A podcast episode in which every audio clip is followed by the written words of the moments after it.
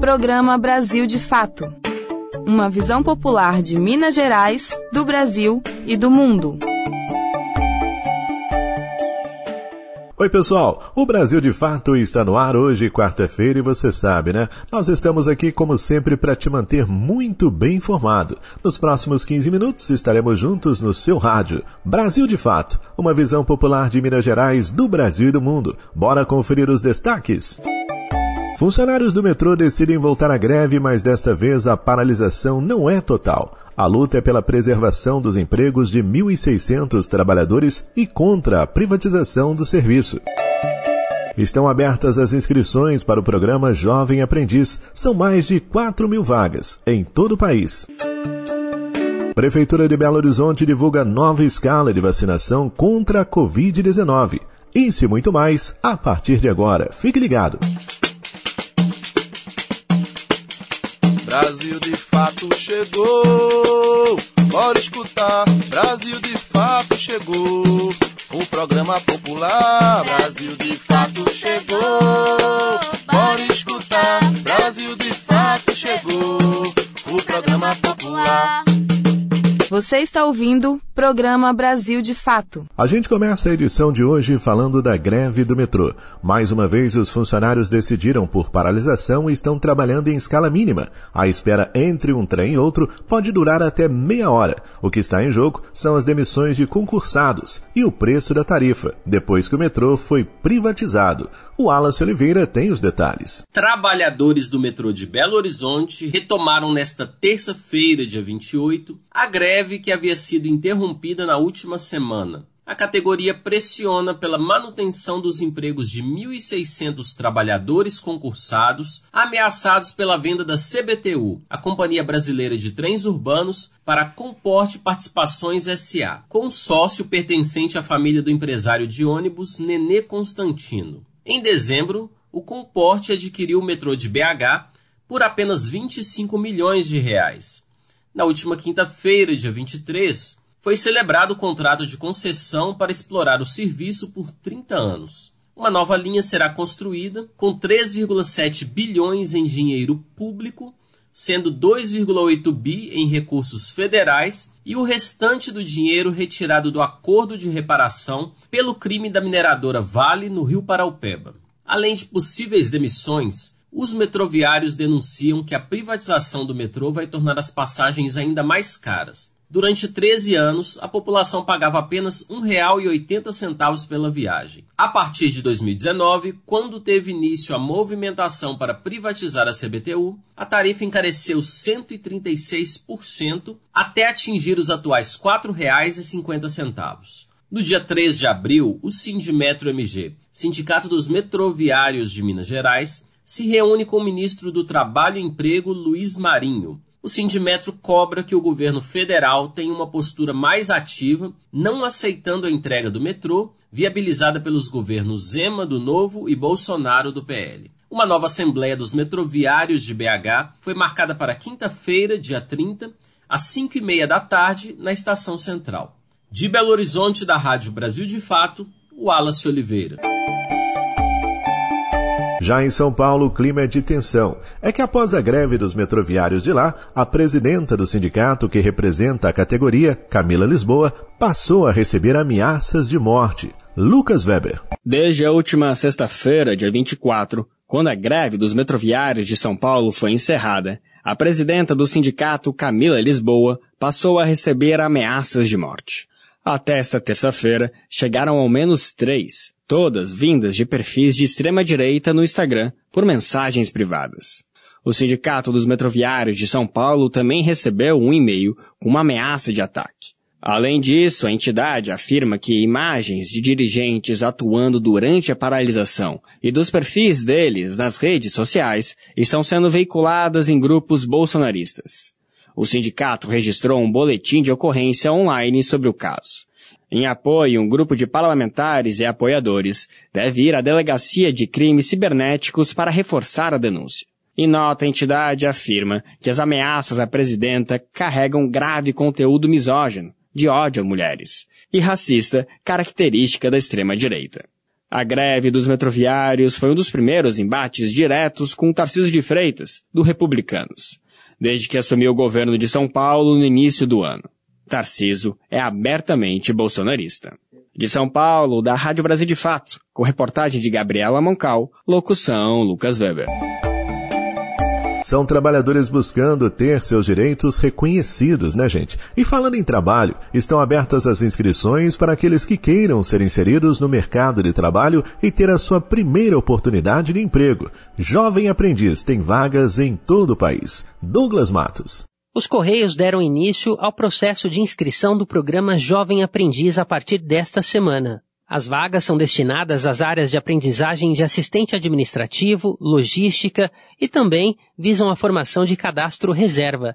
As inscrições, que são gratuitas, podem ser feitas até o dia 21 de abril por meio do site dos Correios. O jovem pode acompanhar o processo de inscrição pelo mesmo portal. Ao todo, estão abertas 4.382 vagas que serão distribuídas dentre as cinco regiões do país. No momento da contratação, os jovens devem ter entre 14 e 21 anos completos. Além disso, devem estar cursando, no mínimo, o nono ano do ensino fundamental. O regime de trabalho é de 20 horas semanais, divididas entre atividades teóricas e práticas. Ou seja, o jovem aprendiz selecionado pelos Correios vai trabalhar 4 horas por dia durante os 5 dias da semana.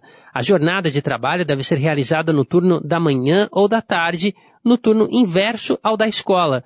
Quanto ao salário, os jovens vão receber por hora o valor correspondente ao salário mínimo regional, somado de vale transporte, vale refeição, ou vale alimentação e uniforme. Em relação às ações afirmativas, é importante destacar que 20% das vagas são destinadas a pessoas autodeclaradas pretas e pardas e 10% pessoas que possuem algum tipo de deficiência.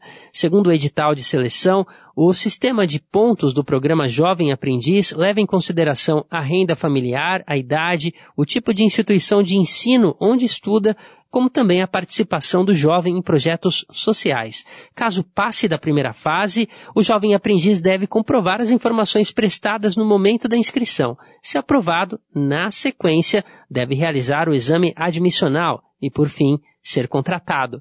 Vale ressaltar que todas as etapas do processo seletivo são eliminatórias. De São Paulo, da Rádio Brasil de Fato, com reportagem de Mariana Lemos. Locução, Douglas Matos. Participe da nossa programação. Mande um WhatsApp pra gente. Anote o número 31 98468 4731. Repetindo, 31 98468 4731. É você no programa Brasil de Fato.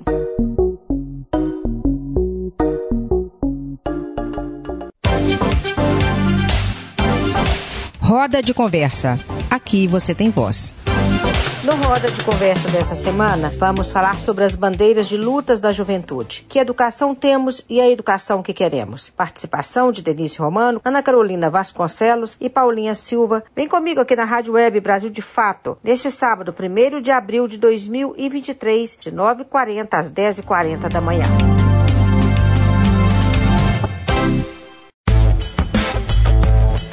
Você perdeu o horário do nosso jornal e não conseguiu ouvir no rádio? Não tem problema, é só baixar um aplicativo de podcast no seu celular, como o Spotify ou o Anchor, e ouvir o nosso programa a qualquer momento. Em qualquer agregador ou plataforma de podcast, basta digitar Programa Brasil de Fato MG. Ouça, se inscreva e compartilhe. Nosso assunto agora é saúde e quem participa com a gente é a Sofia Barbosa, sempre trazendo dicas e informações importantes. Hoje o assunto é orgasmo feminino. Acompanhe. Amiga da saúde. Olá, ouvintes! Hoje nós vamos responder a pergunta do Jorge Ferreira, que tem 40 anos e é professor. Ele mandou a seguinte pergunta: por que a mulher demora muito a atingir o orgasmo na relação sexual? Bom, pessoal, nem todas as mulheres demoram a atingir o orgasmo. Na verdade, a mulher ela pode ter orgasmo rapidamente se ela tiver uma estimulação correta. O que ocorre, gente, é que muitas pessoas elas esperam que o orgasmo feminino venha somente com a penetração vaginal. E esse é o problema, porque a maioria das mulheres precisa de estimulação direta do clitóris para chegar ao orgasmo. Essa estimulação ela pode ser feita manualmente, junto com a penetração, ou de qualquer outra forma, como o sexo oral, com o uso do vibrador, né, entre outros. O importante, gente, é lubrificar bem o clitóris, né, antes de tocá-lo, porque ele é muito sensível e se estiver seco pode incomodar e até machucar. A mulher ter orgasmo sem estímulo do clitóris, gente, pode ser comparada ao homem gozar sem estimular a glande do pênis. Pensem sobre isso. Espero ter ajudado. Se você tem alguma dúvida sobre saúde e vida saudável, manda um zap para mim. O número é 31 98468 4731. Repetindo, 31 98468 4731. Eu sou Sofia Barbosa. Um abraço e até a próxima. E a Prefeitura de Belo Horizonte divulgou um novo calendário de vacinação contra a Covid-19. Desde ontem, dia 28, a vacina bivalente para idosos com 62 anos completos e que concluíram o esquema primário completo de duas doses com as vacinas monovalentes, respeitando o intervalo mínimo de quatro meses da última dose de vacina contra a Covid-19, está disponível. Hoje, dia 29, vacina bivalente para idosos com 61 anos completos e que concluíram o esquema primário completo de duas doses com as vacinas monovalentes, respeitando o intervalo mínimo de quatro meses da última dose de vacina contra a Covid-19 recebida. Já nesta quinta, dia 30, vacina bivalente para idosos com 60 anos completos e que concluíram o esquema primário completo de duas doses com as vacinas monovalentes, respeitando o intervalo mínimo de quatro meses da última dose de vacina contra Covid-19 recebida. Para mais detalhes e com o calendário completo de vacinação, acesse www.prefeitura.pbh.gov.br barra campanha de vacinação contra a Covid-19. E uma última informação é que servidores temem desmonte dos serviços públicos com a aprovação da reforma administrativa. Do Núcleo de Rádio da Assembleia, Luiz Felipe Balona. Notícias da Assembleia. Sindicatos e deputados criticam reforma administrativa desejada pelo governo. O texto que tramita na Assembleia traria prejuízos aos serviços públicos de educação, saúde, meio ambiente e segurança. Já para o executivo, a nova organização aprimora a gestão e a prestação desses serviços. O tema mobiliza a Comissão de Administração Pública do Legislativo. O projeto de reorganização administrativa desvincula o Detran da Polícia Civil e, por meio da criação da Coordenadoria Estadual de Gestão de Trânsito vincula o órgão à Secretaria de Planejamento e Gestão. Também propõe a criação das Secretarias de Comunicação Social e de Casa Civil e ainda de oito subsecretarias, bem como a transferência de alguns órgãos públicos para outras pastas. Em outro projeto ligado à reforma, a Fundação Educacional Caio Martins seria incorporada pela Secretaria de Educação e o órgão que hoje forma jovens em práticas no campo seria extinto. Na educação. Aliás, uma das críticas é que a reforma afeta a autonomia de conselhos da área educacional, como ressalta a coordenadora geral do Sindicato dos Trabalhadores em Educação,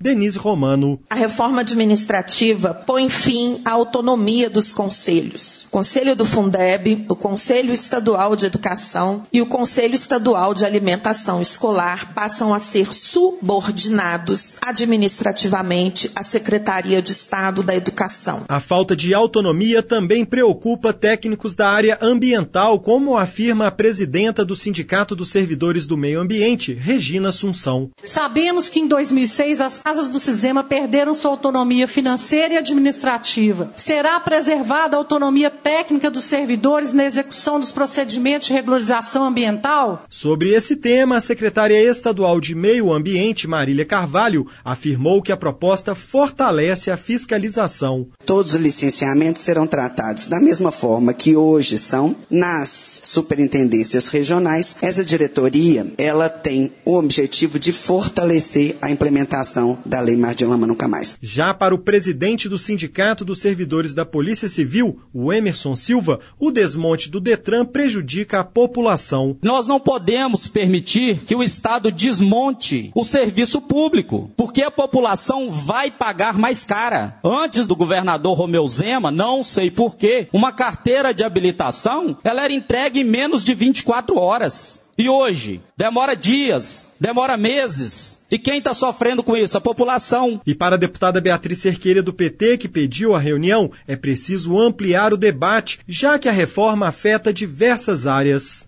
A segurança pública não está satisfeita com essa reforma, a educação não está satisfeita com essa reforma, a saúde não está satisfeita com essa reforma, os auditores fiscais não estão satisfeitos com essa reforma, os servidores do meio ambiente estão satisfeitos, Regina? Não estão satisfeitos com essa reforma. O texto da reforma administrativa tramita em primeiro turno e segue em discussão nas comissões. Da Assembleia Legislativa em Belo Horizonte, Luiz Felipe Balona. E nós chegamos ao fim de mais um Brasil de Fato, com locução, roteiro e trabalhos técnicos de Tarcísio Duarte, a coordenação é de Wallace Oliveira, a produção é da equipe de jornalismo do Brasil de Fato. grande abraço a todo mundo, tudo de bom, fiquem com Deus e até amanhã. Tchau. Você ouviu o programa Brasil de Fato, uma visão popular de Minas Gerais, do Brasil e do mundo. Acompanhe mais notícias no site brasildefato.com.br.